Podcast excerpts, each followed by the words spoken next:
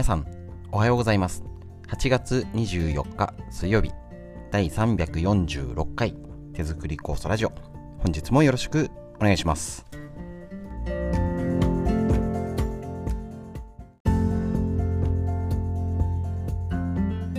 こちら手作り酵素ラジオは埼玉県本庄市にあります芦沢治療院よりお届けいたします。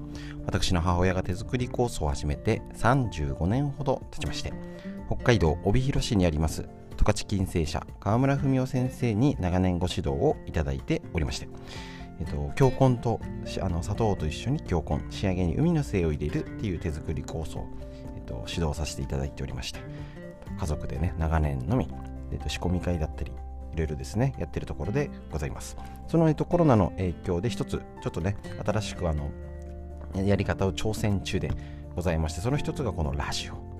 ということで、ぜひぜひですね、えっと、こちら、元気にやっていきたいと思います。いつものラインナップでですね、えっと、フリーのお話、今週は基本をおさらいしてます。えっと、で、脳にいいこと。コロコロナも含めて年齢とともにね、やばいです。で、えー、みんな知りたい漢方の東洋医学のお話ということで、こちらのラインナップで今日もやっていきたいと思いますので、ぜひぜひよろしくお願いします。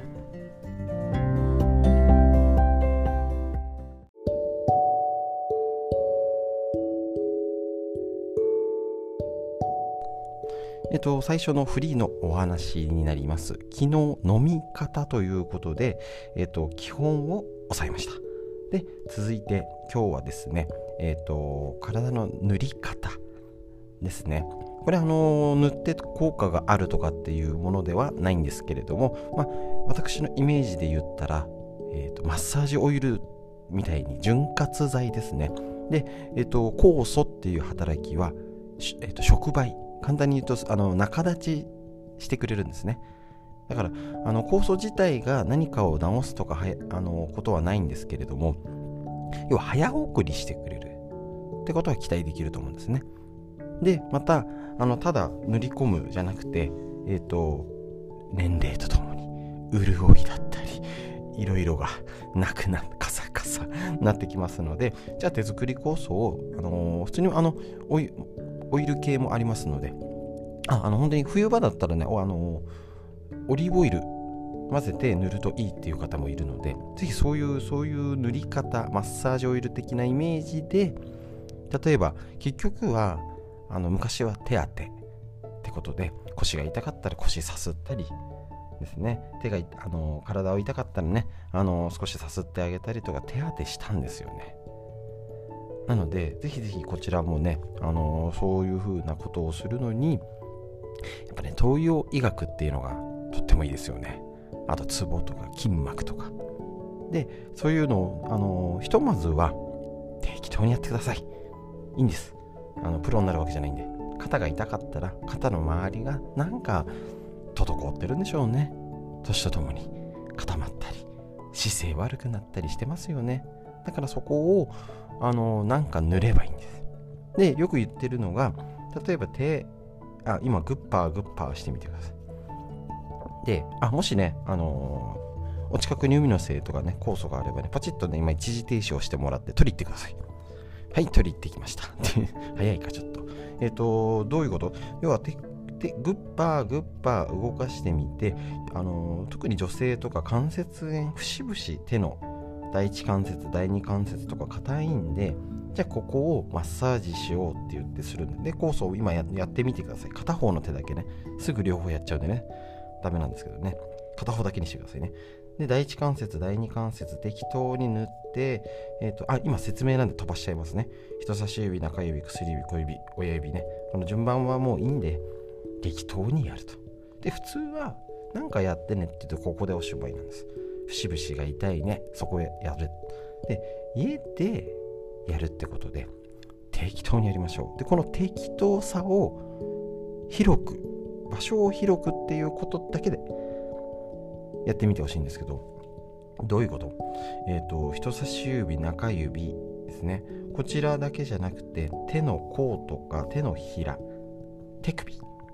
でそこから前腕って言われるこの腕肘の方まで適当に自分でマッサージしましょう。人にされた方が気持ちいいです。だけど、ね、あの自分でやるってのが大事、ね、人に頼んだら毎日できないですけど自分だったら毎日できます。しかも何回もね。そこをそういう風な塗り方をしてマッサージしていや節々が痛いから節々だけやったってダメってことです。足も一緒ですよ。ね、あのー、足の一部ちょこちょってやってペペってやってはいなんかあのやってみたけど効かなかったみたいなね。その一瞬で治るんだったらそんな大あの大変な思いしてないですから。ねあのー、例えば膝が痛いっつって膝のお皿ちょっと触ってみてください。でここしか塗らないんですよ。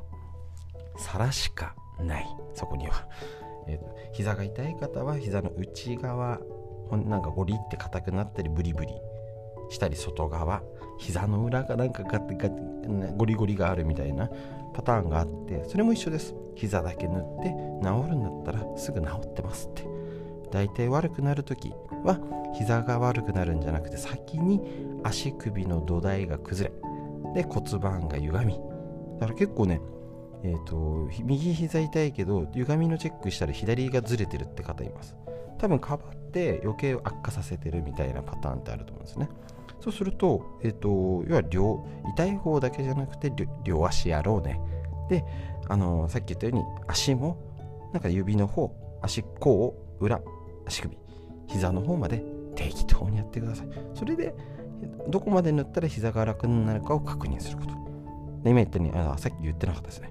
右足塗ったらああ軽くなったかなって足踏みしたり足首動かしたり膝曲げたりして体の声を聞いてください。それをしないと結局自分との対話ができてないので、ね、悪くなるためには気づかないっていうことが前提です。だから気づいてあげると悪くなりきらないんですね。この、えーと、経験則をぜひ覚えていただけたらと思います。ということで今日塗り方こちらを確認しました。ぜひぜひ確認をしてみてください。以上です。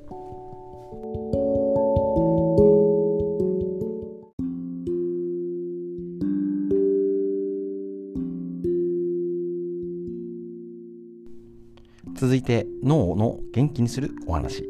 こちら参考本40歳から始める脳の老化を防ぐ習慣和田秀樹先生のディスカバー継承よりお届けします。もうねあのー、脳がくたびれてるボケてるな。もう40過ぎたらってことなんです。諦めましょう。だけど、えーと、悪あ、ね、悪くなりすぎるのは諦めない。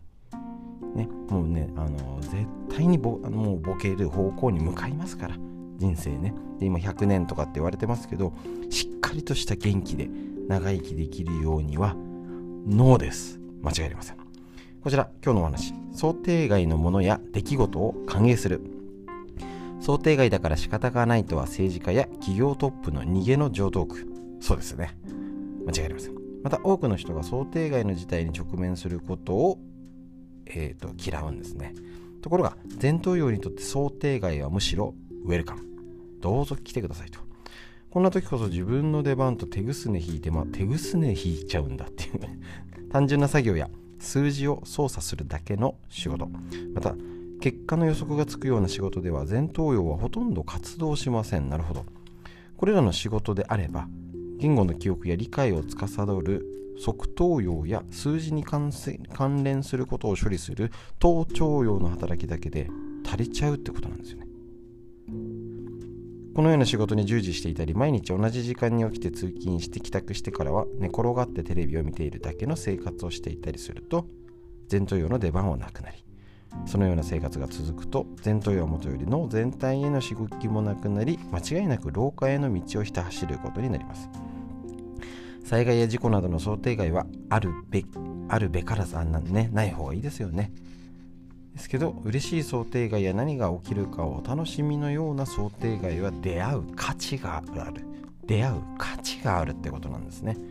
そういう理解認識ってまあ多分ねもともと持ててる人はもうラッキーだったり、ね、自分のことはあの運がいいって思える人ですよね。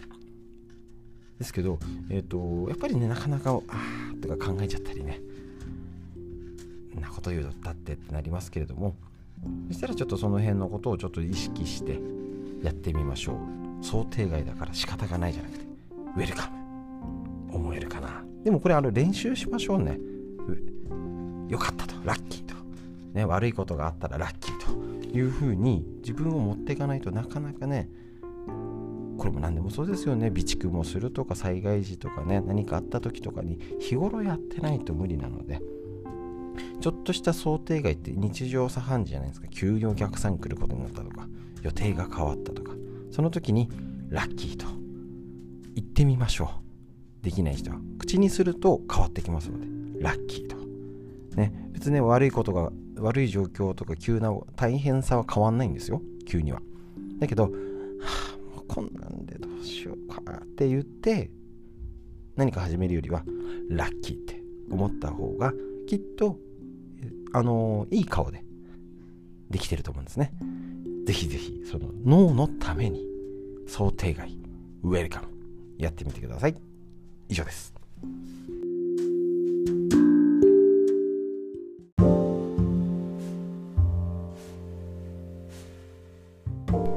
続いてみんな知りたい東洋医学の知恵ということでこちら、えっと、緑薬品漢方堂の毎日漢方。体と心をいたわる365のコツ桜井大輔先生の夏目社より出てるこちらの本でご紹介しますということで今日がですね24日のページ。前回が参考で今日が運動で血の巡りを良くし更年期障害に立ち向かおうということでこちらですね。更年期障害を軽くするためにホルモンと深い関係がある腎を養う栄養素のミネラルを摂ることは対策の一つです。やっぱり腎臓なんですね。なんかね。本当腎臓を元気にするっていうのが一つのテーマだと思いますね。もう勉強すればするほど。であじゃあそう昨日の産後も同じでしたよね。しかしせっかくミネラルをとっても運動をしないとせっかくミネラルをとっても運動をしないと2回言っちゃいました。下半身の血行が悪くなり腎へ栄養が届きにくくなります。そうならないために下半身の血流を意識して毎日30分から1時間は歩くといいですね。血液は必要とされるところに多く流れますから。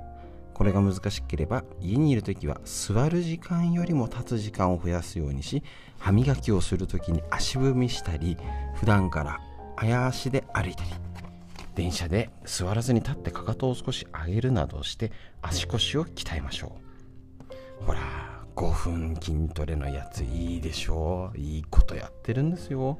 更年期障害にもいい。腎臓を鍛えられます。運動することで血の巡りが良くなるだけではなく骨も丈夫にもうかかと落とし片足立ちゆるスクワットも最高です。で今長生き体操やってるじゃないですか。最高です。もうこれをやるかやらないか。もうね条件は揃っております。皆さんのとこに5分動画が届いておりまして。もうこれをやったら元気になるよっていうのがもう決まってもうほぼもう120%決まってて。あとはやるだけ。続けるだけです。ただこれが一番難しいんです。だから一緒にやっていきましょう。東洋医学の知恵。本当にこういうのがね一つ一つですね。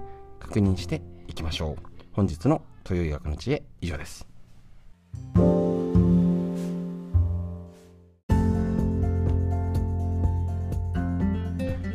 い。とそれではですね以上になりましてね今日もですねやっていきたいとやっていきたいというか終わったんですけどね以上になります。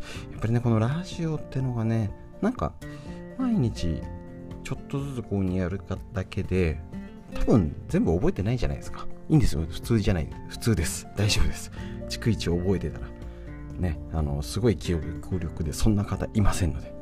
だけどちょっと聞いてたらあれ？なんかでまたこれ聞いたことある話だなってどっかでつながります。